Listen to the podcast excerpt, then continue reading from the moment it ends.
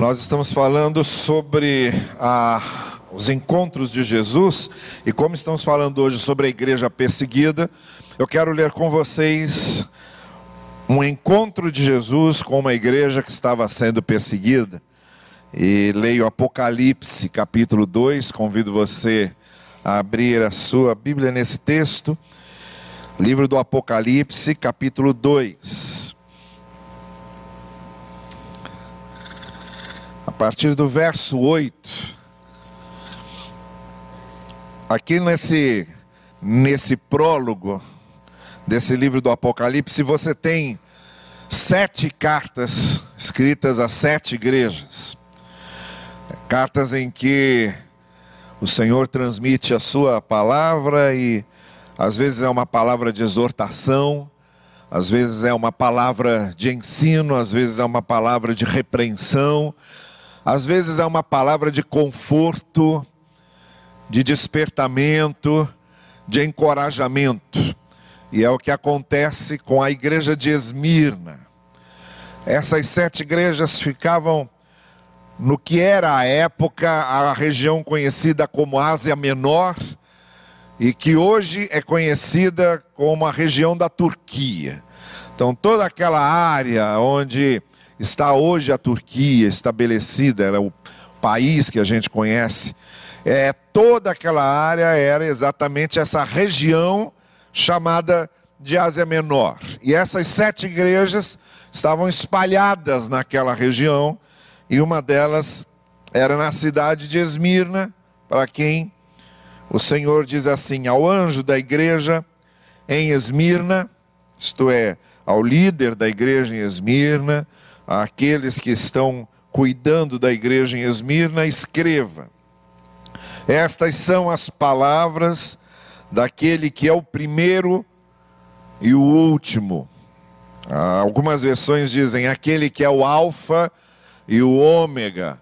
É porque Alfa é a primeira letra do alfabeto grego e Ômega é a última letra do alfabeto grego. Então a ideia é essa: aquele que está no princípio e aquele que está no fim, que morreu e tornou a viver. Conheço as suas aflições e a sua pobreza, mas você é rico. Conheço a blasfêmia dos que se dizem judeus, mas não são, sendo antes sinagoga de Satanás.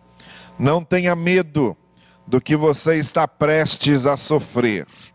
Saibam que o inimigo lançará alguns de vocês na prisão para prová-los, e vocês sofrerão perseguição durante dez dias.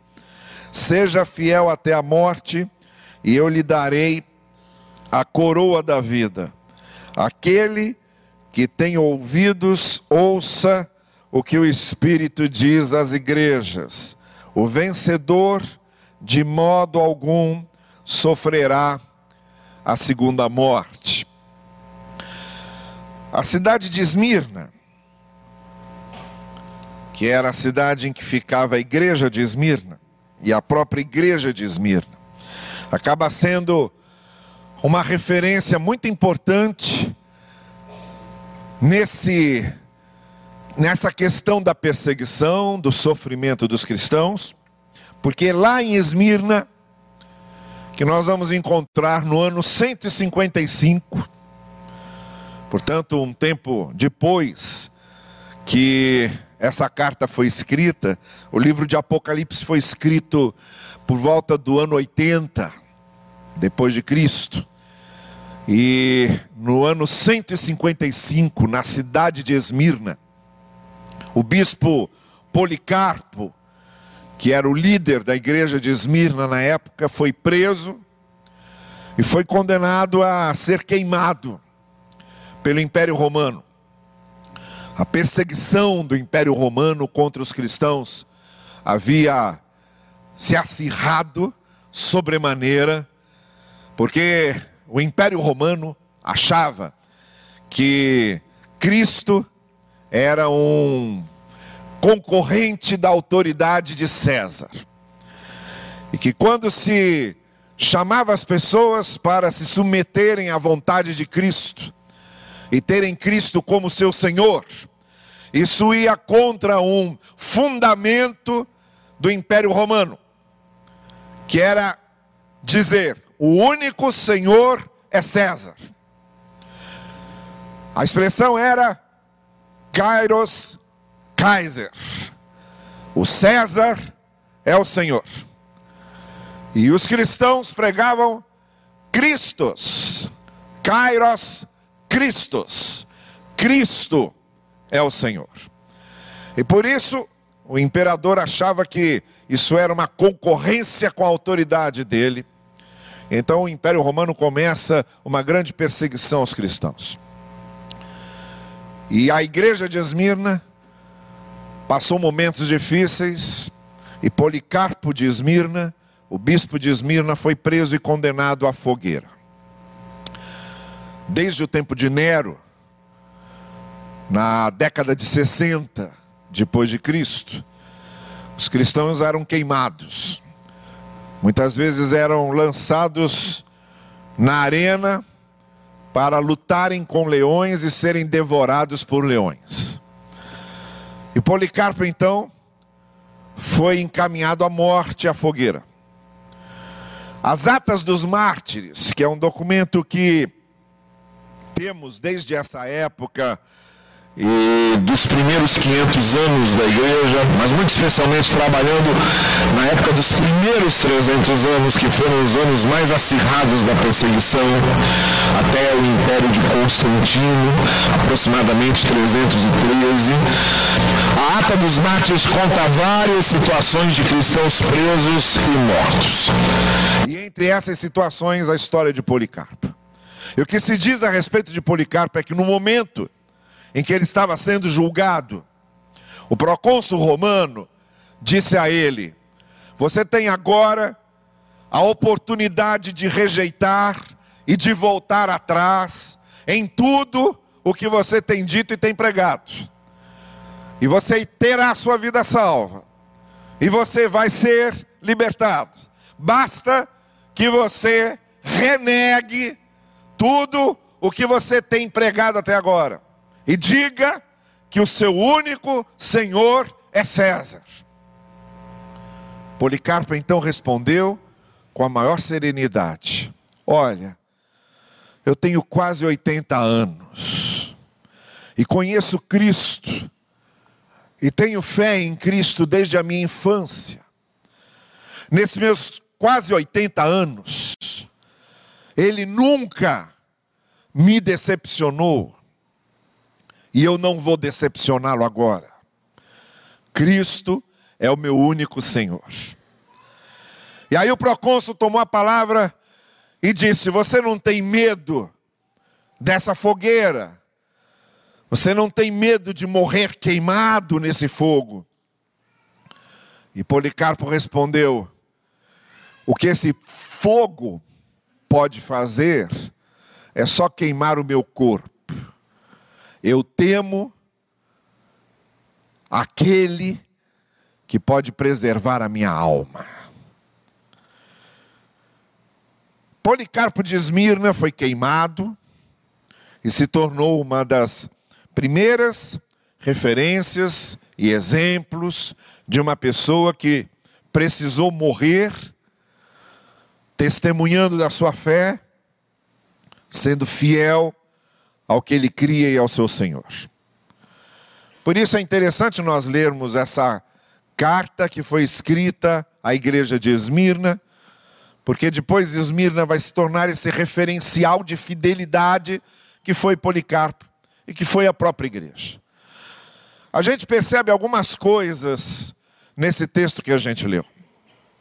A primeira coisa que nos chama a atenção é quem está falando. Esse que está falando, o Senhor Jesus se dirigindo à igreja, ele diz a respeito de si mesmo: Eu sou o princípio e o fim de todas as coisas, como se ele estivesse dizendo: Eu estou sempre presente. Eu estou presente o tempo todo. Eu acompanho os começos e acompanho os fins.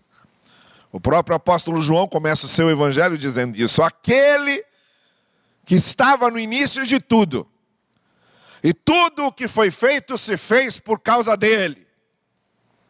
O apóstolo Paulo, escrevendo a carta aos Colossenses, ele diz: Esse, que é o Senhor da eternidade, que é o primogênito da eternidade, que vive para sempre. E como se não bastasse o fato de Jesus dizer: Eu sou o Alfa e o Ômega, eu sou o primeiro e o último, ele ainda diz: Eu sou aquele que foi morto e está vivo.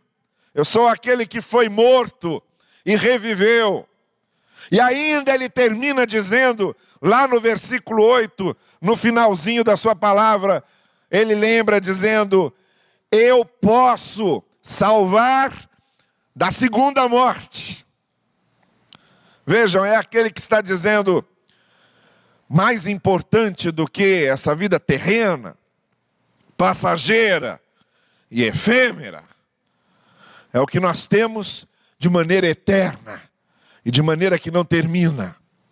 Esses que estão perseguindo vocês, podem perseguir vocês só no que é efêmero, só no que é transitório e só no que é passageiro, mas eu estou garantindo a vocês aquilo que permanece e que pertence a mim, que sou o princípio e sou o fim de todas as coisas.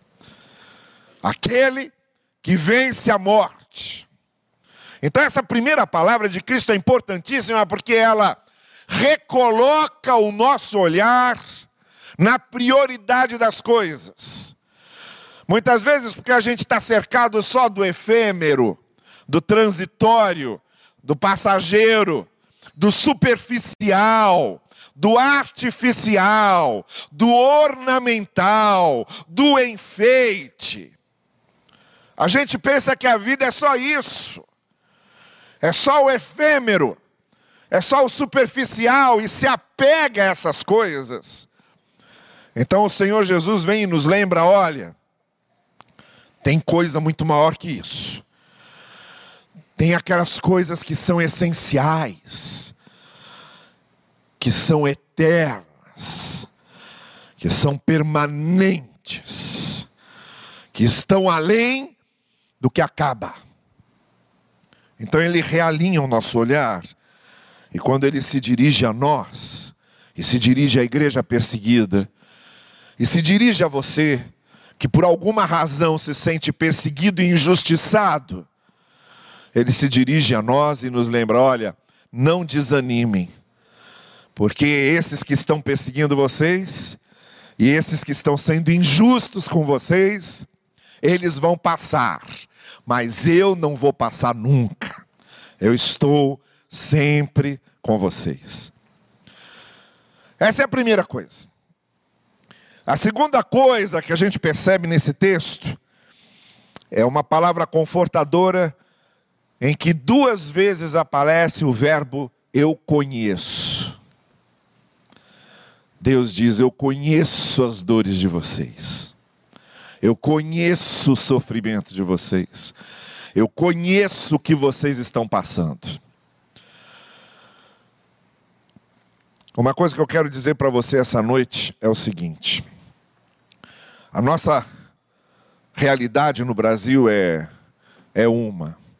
Aqui a gente não sabe o que é não poder cultuar, a gente aqui não sabe o que é não poder ler a Bíblia, não sei se você já viu aquele vídeo que mostra como os chineses da igreja subterrânea choram de alegria, vibram quando recebem uma caixa de Bíblias que foram doadas e como eles começam a abrir aquela caixa, começam a, eles pegam a Bíblia, eles folheiam a Bíblia, eles se emocionam, eles eles choram de emoção quando eles podem pegar a palavra de Deus porque eles não têm essa liberdade de ler, de receber, de ter a palavra.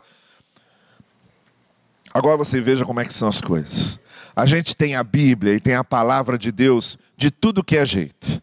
Você tem a Bíblia de papel, você tem a Bíblia que pode baixar aí no seu celular, no seu aplicativo. Você tem a Bíblia áudio que você pode ouvir.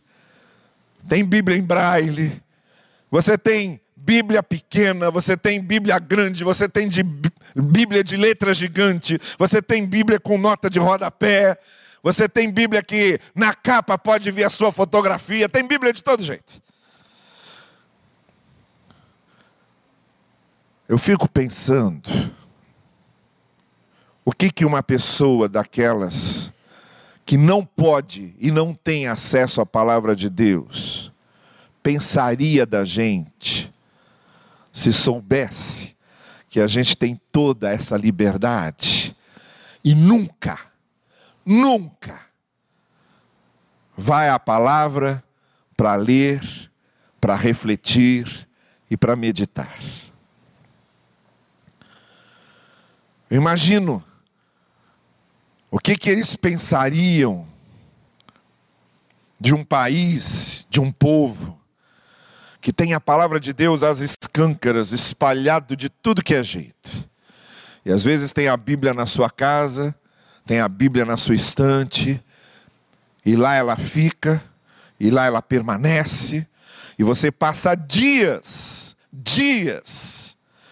Tem gente que esquece a Bíblia aqui, nem lembra, perde e nem sabe que perdeu. Bíblia que às vezes não faz falta, não faz falta porque não lê.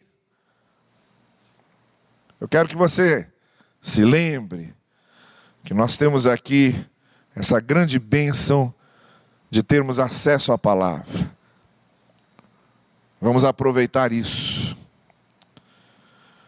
E Deus está dizendo: Olha, eu conheço as dores de vocês, eu conheço o sofrimento de vocês, eu conheço as aflições de vocês. Então, essa é a segunda coisa que eu queria dizer para você essa noite. Não só prestar atenção naquele que está falando, quem é que está falando? É o Senhor, que vive para sempre, que ressuscitou dos mortos, que está falando. É nele que nós encontramos nossa força, nossa motivação e nosso conforto. Mas também, em segundo lugar, é bom nós nos lembrarmos que Ele conhece.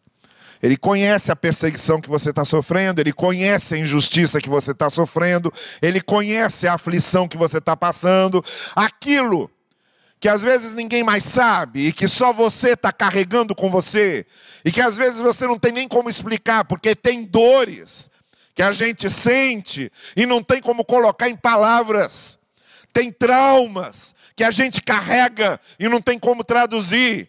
Tem feridas que foram feitas na gente há muito tempo, às vezes numa infância em que a gente não pôde se defender e criou marcas profundas, rasgos profundos na nossa alma. E a gente carrega às vezes aquilo sozinho. E a gente diz: não adianta, porque não vão entender essa minha dor. E aí a gente abre na carta escrita a Esmirna e Deus está dizendo: Eu conheço as suas aflições. Eu conheço as suas dores. Presta bem atenção nisso. Existe alguém que conhece tudo o que você está sofrendo e que sabe as aflições que você está atravessando que é o Deus que conhece todas as coisas. A terceira coisa que eu quero chamar a sua atenção é para algo que a gente vê nesse texto que a gente leu e que às vezes a gente esquece. Quando ele diz: Olha, isso que vocês estão passando, vocês estão passando. Isso que vocês estão passando, vocês estão passando. Isto é, esse texto nos abre os olhos e os corações para nós nos lembrarmos de uma coisa: as aflições existem, as perseguições existem, as injustiças existem, mas elas são transitórias, elas são passageiras, elas passam. O que o Senhor está lembrando para Esmirna é o seguinte: olha, eu sei que está difícil, eu sei que está doído, eu sei que está complicado, mas não reduza a sua vida a isso, porque isso é uma fase, isso é uma temporada, isso é um período, isso vai passar, porque não há dor, não há dor, não há noite, por mais escura que seja, que não vá passar e não nos leve ao amanhecer do dia. Então o que o Senhor está dizendo? Olha, não se desespere, não se desespere, porque essas aflições e essas dores, elas começam e elas terminam. É preciso saber esperar, é preciso ter paciência, é preciso ter resiliência, é preciso ter resistência, é preciso ter calma, é preciso ter maturidade. Porque essas coisas passam. Eu tenho certeza que nesse auditório que está aqui, essas pessoas, algumas delas que estão olhando agora para mim, podem se lembrar de momentos muito difíceis na sua vida, enquanto você estava vivendo aquilo, você dizia: Como é que eu vou sair dessa? E eu sei que saiu, e você também sabe. E você olha, parece que aquilo nem existiu. Sabe por quê?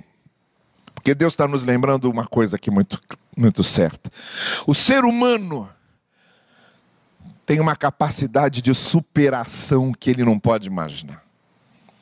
Nós somos capazes de superar. A gente supera. E é isso que Jesus Cristo está dizendo à igreja de Esmirna. Eu sei que está difícil, eu sei que está pesado, eu sei que está doído, eu sei que está sangrando, mas vai passar. Vai passar porque tudo passa. Então não reduza a sua vida a isso. Não reduza a sua expectativa a isso. Não reduza a sua esperança a isso. E não se desespere. Porque vai passar. Aquele Senhor que tirou o povo de Israel do Egito e fez com que ele atravessasse o deserto e chegasse à terra prometida, é o mesmo Senhor que nos ajuda a atravessarmos todos os nossos desertos. É o Senhor que vai conosco para que nós passemos todo o Mar Vermelho. E deserto passa, e Mar Vermelho se abre e também passa, e a tempestade que chegou sobre o barco de Jesus e seus discípulos começou, durou e passou, e mais a grande angústia dos cristãos, dos primeiros discípulos, que começou naquela sexta-feira, às três horas da tarde, quando Jesus Cristo expirou, entregando o seu espírito a Deus na cruz.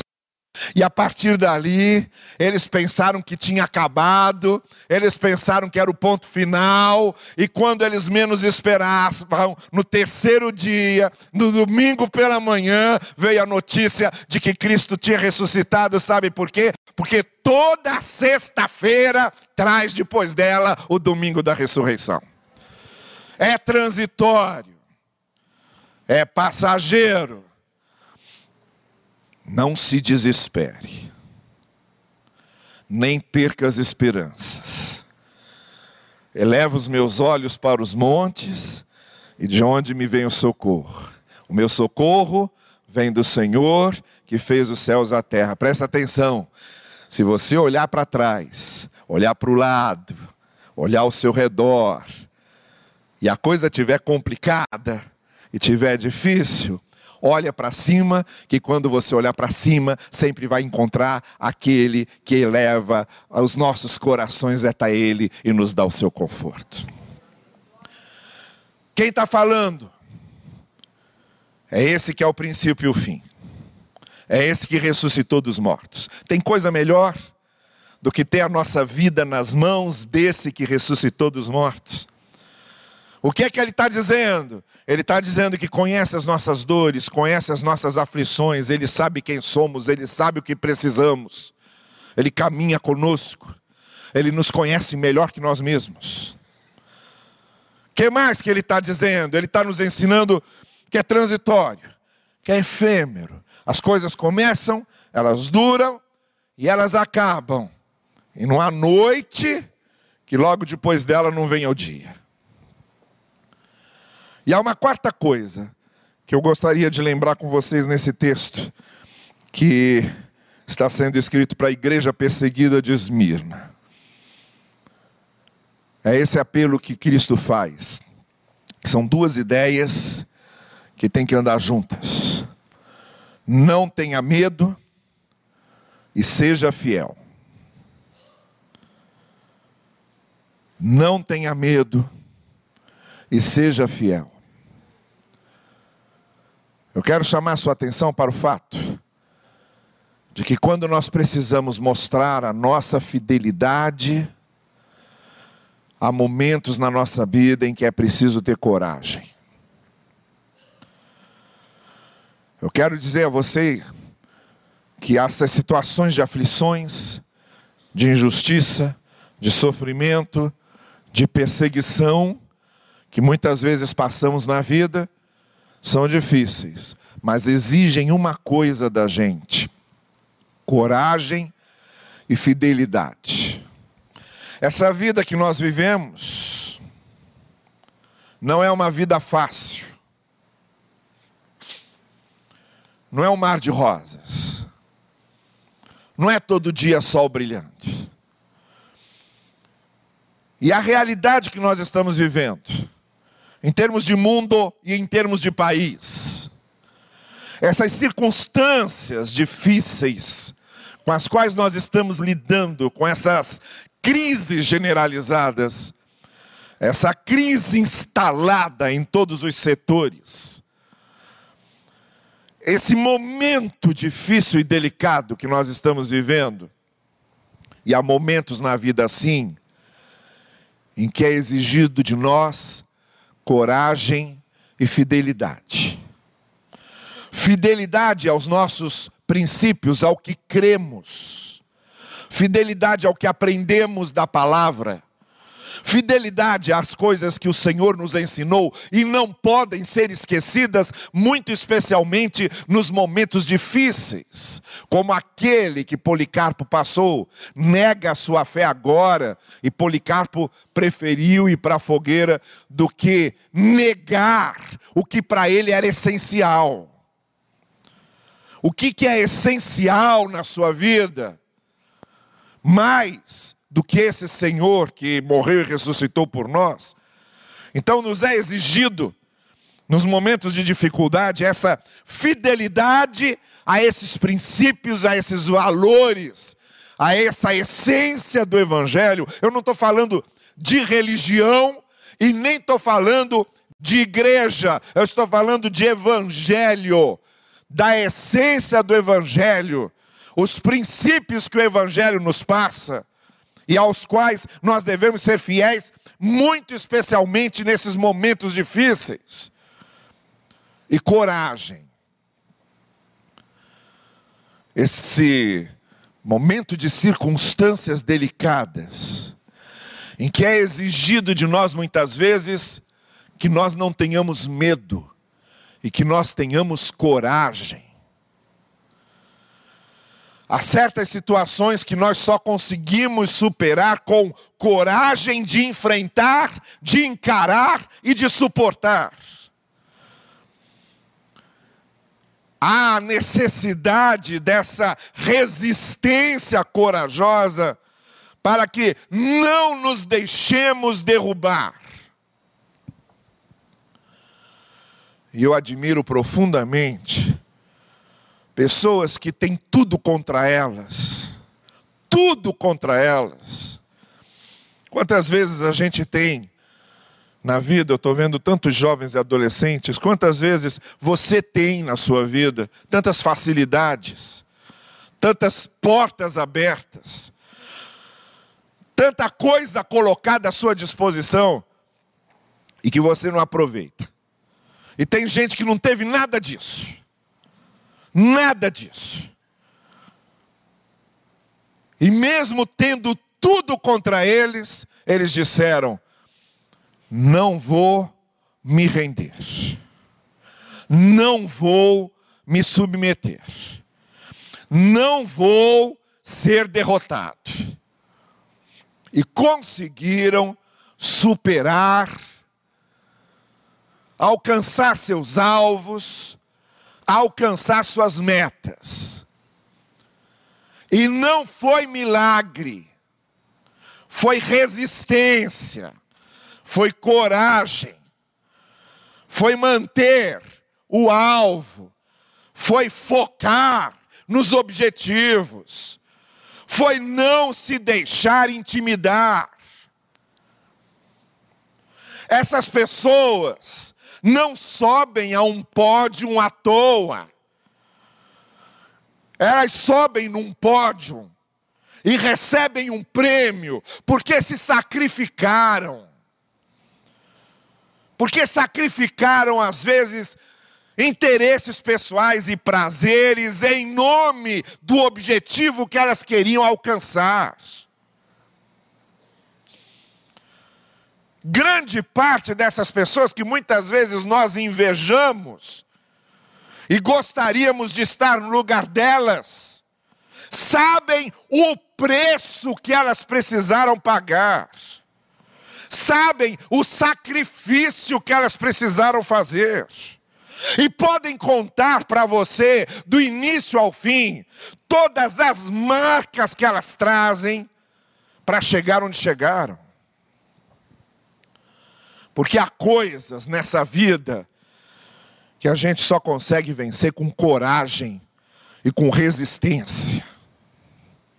Por isso, que esse apelo para ter coragem, ele se repete várias vezes nas escrituras.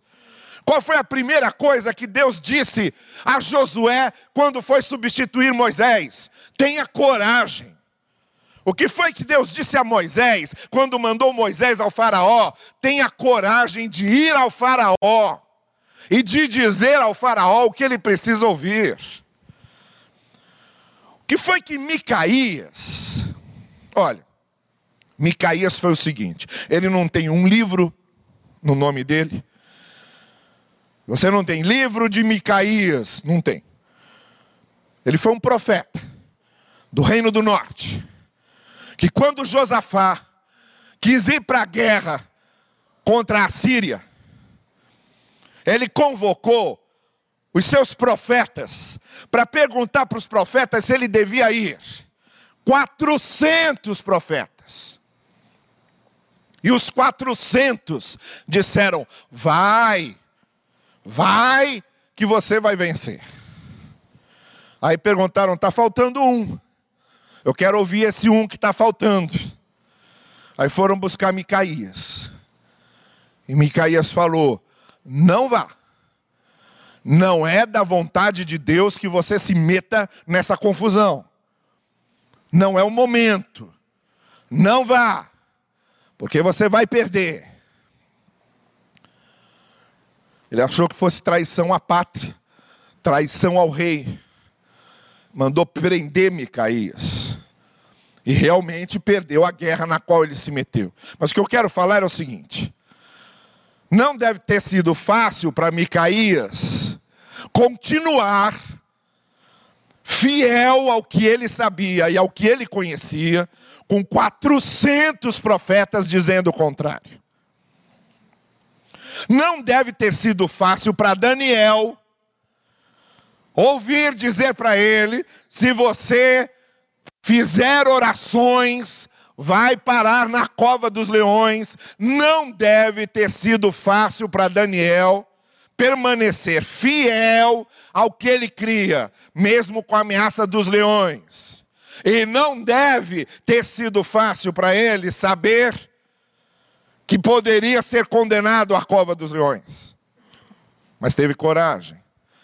E naquela noite, quem dormiu com os leões não foi Daniel, quem dormiu com os leões foi aquele rei.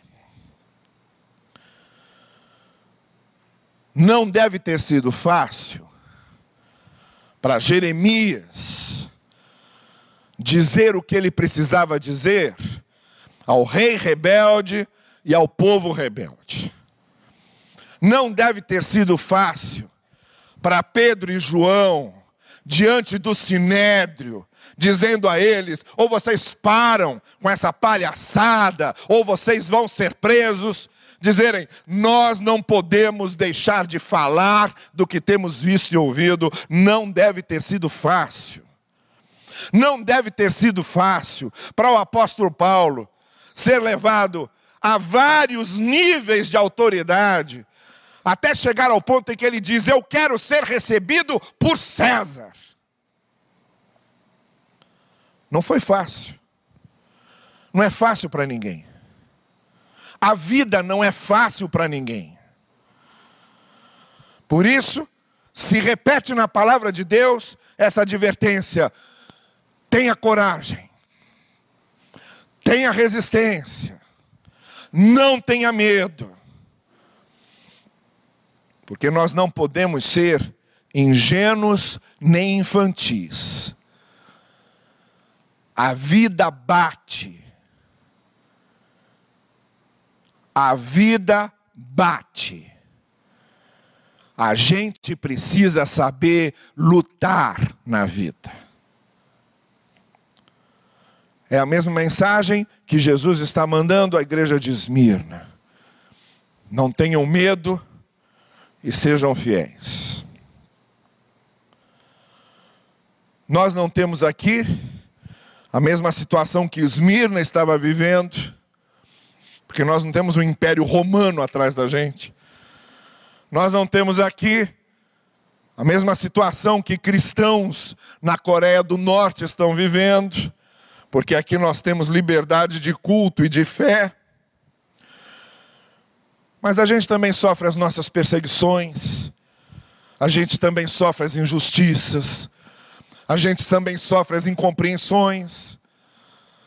E essa mensagem que o Senhor Jesus está passando à igreja perseguida, ela está, ele está passando a todos nós. Bem-aventurados os que são perseguidos em meu nome, porque deles é o reino dos céus.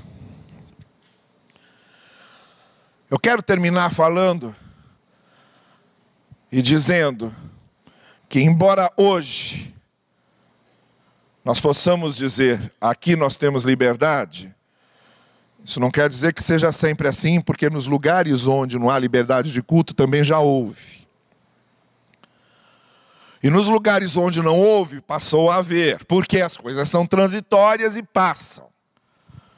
Não é só o sofrimento que passa, mas às vezes a liberdade passa e as oportunidades passam. A Alemanha foi o país onde nasceu a reforma protestante, onde Lutero começou a pregar.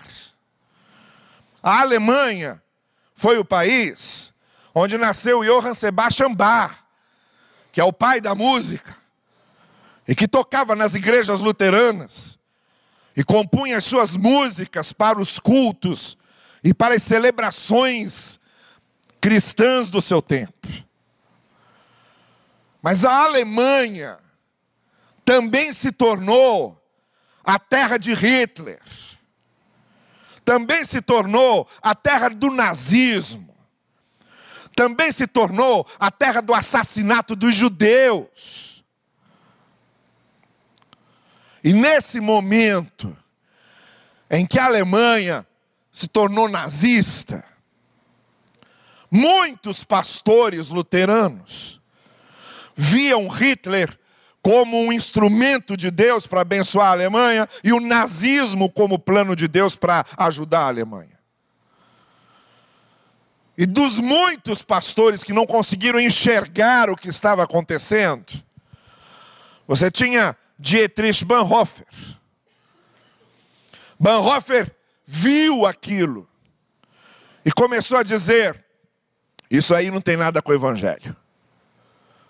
Isso não tem nada a ver com Deus. Todas as igrejas da Alemanha exaltando o que Hitler pregava e ajudando a perseguir os judeus. E Bonhoeffer, no seu programa de rádio, dizendo: Hitler não é um Führer, que era o título dado a Hitler, palavra alemã que quer dizer líder. Ele dizia: Hitler não é um Führer, Hitler é um Verführer, um sedutor. E ele fazia esse trocadilho. Não é um Führer, ele é um Verführer, um sedutor. E no domingo de manhã, quando ele se levantou para pregar um sermão de, chamado Deus é o meu único Führer, Deus é o meu único Senhor. Os soldados da SS já estavam na porta da igreja, esperando para prendê-lo. Bonhoeffer foi preso com 38 anos e ficou três anos na prisão nazista. Dois meses antes dos aliados chegarem em Berlim, Bonhoeffer foi executado. Mas durante todo o tempo que ele esteve preso, ele permaneceu fiel e confiante, confortado pelo Senhor que estava ao lado dele. No dia da sua execução, normalmente ele costumava reunir os presos da sua ala e faziam um culto juntos. E ele pregava e cantava com eles. No dia em que ele foi executado, os soldados chegaram para buscá-lo. E ele entendeu o que, é que eles tinham ido fazer. Então ele começou a se despedir de cada um dos seus companheiros de bloco, de ala, e foi se despedindo de cada um deles. E quando chegou perto de Ernest Bedge, Bedge o abraçou, começou a chorar, e ele disse: Não chore, meu irmão. Eu não estou saindo para a morte, eu estou saindo para a vida. Não tem perseguição, não tem noite, não tem aflição, não tem sofrimento que consiga derrubar e desesperar aquele que tem a sua vida nas mãos de quem ressuscitou dos mortos. Pode nos arranhar, pode nos ferir, pode nos fazer tropeçar, pode nos angustiar, pode nos dar aflição, pode nos fazer chorar, mas aquele que está acima de nós enxuga cada lágrima que choramos. É essa mensagem que Jesus está falando aos seus e está passando a sua igreja, e está passando a nós.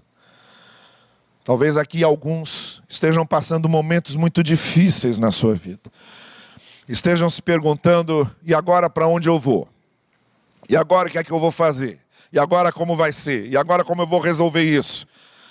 Talvez alguns aqui estejam experimentando essas circunstâncias tão difíceis, tão doídas, estejam lidando com feridas que ainda estejam sangrando se sintam perseguidos, injustiçados, oprimidos, incompreendidos, abandonados. Bom, nada do que acontece conosco, Cristo já não passou antes.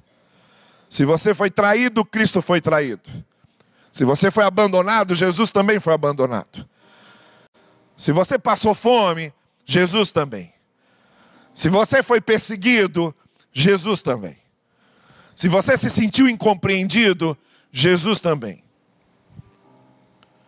E a pior de todas as aflições, que é a nossa morte, quando nós morrermos, nos lembremos que Jesus também morreu, mas ressuscitou e garantiu a nossa ressurreição. Não há nada nesta vida que nós passemos que não possamos encontrar no colo do Senhor o conforto e a esperança para os nossos corações.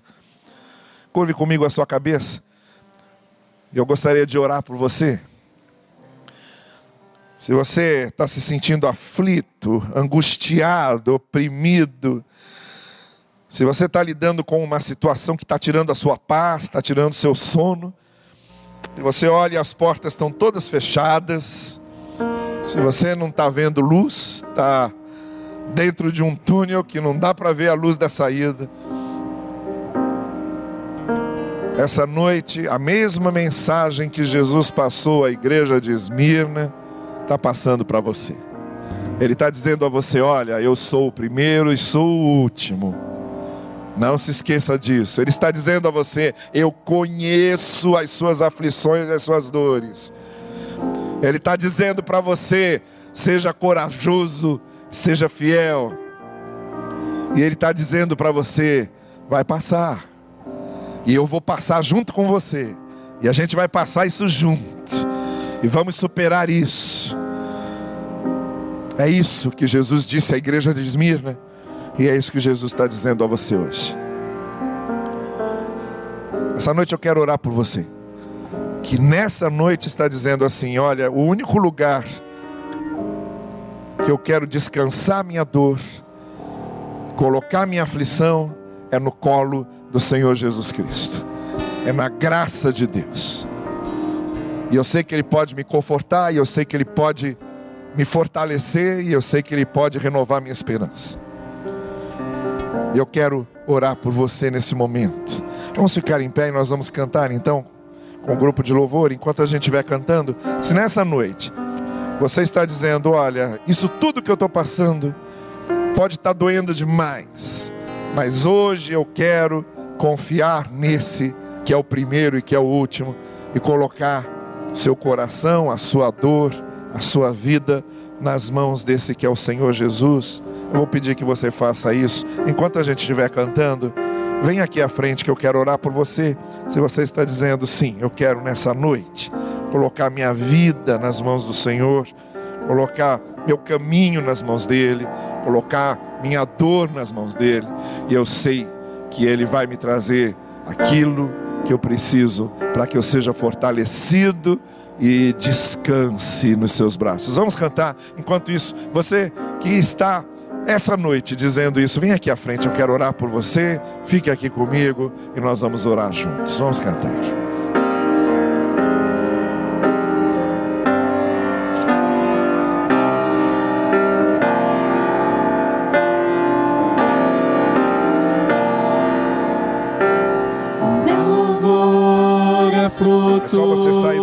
Lugar e vir. Vem aqui, fique comigo aqui. É só você sair do seu lugar e vir. Venha. Nessa noite você está dizendo sim, é isso que eu quero, é isso que eu estou precisando. Eu quero nos pés do Senhor deixar a minha aflição, a minha dor, a minha angústia. Sai e venha cá, saia e venha cá. Eu quero orar com você. Vou dizer aqui, essas pessoas que já estão chegando, que habita em mim, ficando aqui em frente, quero orar por sua vida. Que habita em mim.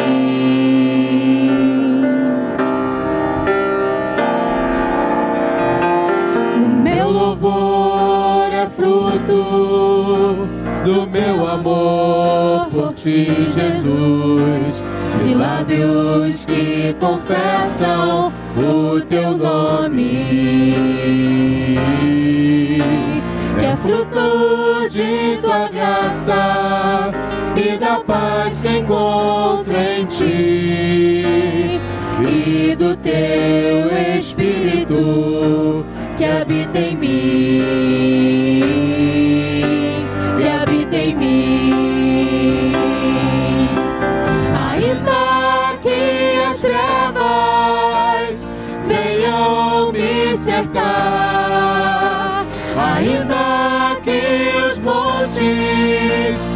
desabem sobre mim, meus lábios não se fecharão. Para sempre hei de te louvar.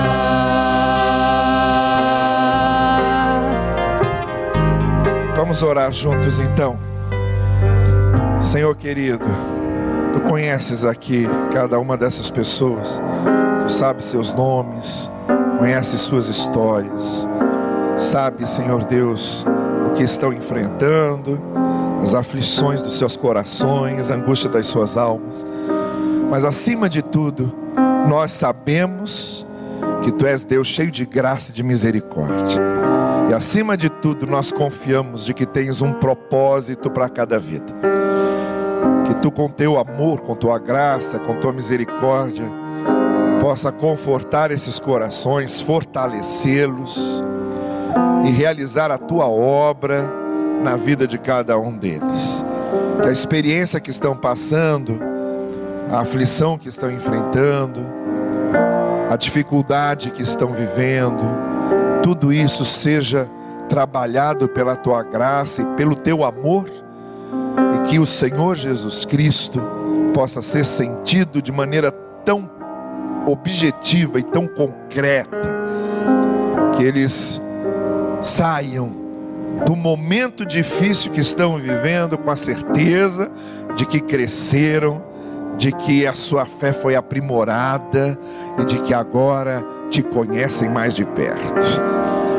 Senhor, nós te pedimos que a tua graça e o teu amor se manifeste para que essas pessoas tenham resistência nessa aprovação que estão passando e fortalecidos por ti possam superá-la possam ter esse testemunho de graça e de amor. E aqueles que ainda não tiveram uma experiência de fé e que hoje estão querendo dizer que creem e que confiam, que como resposta recebam o conforto e o alento que vem do teu amor. É o que nós te pedimos no precioso nome de Jesus. Amém. Amém.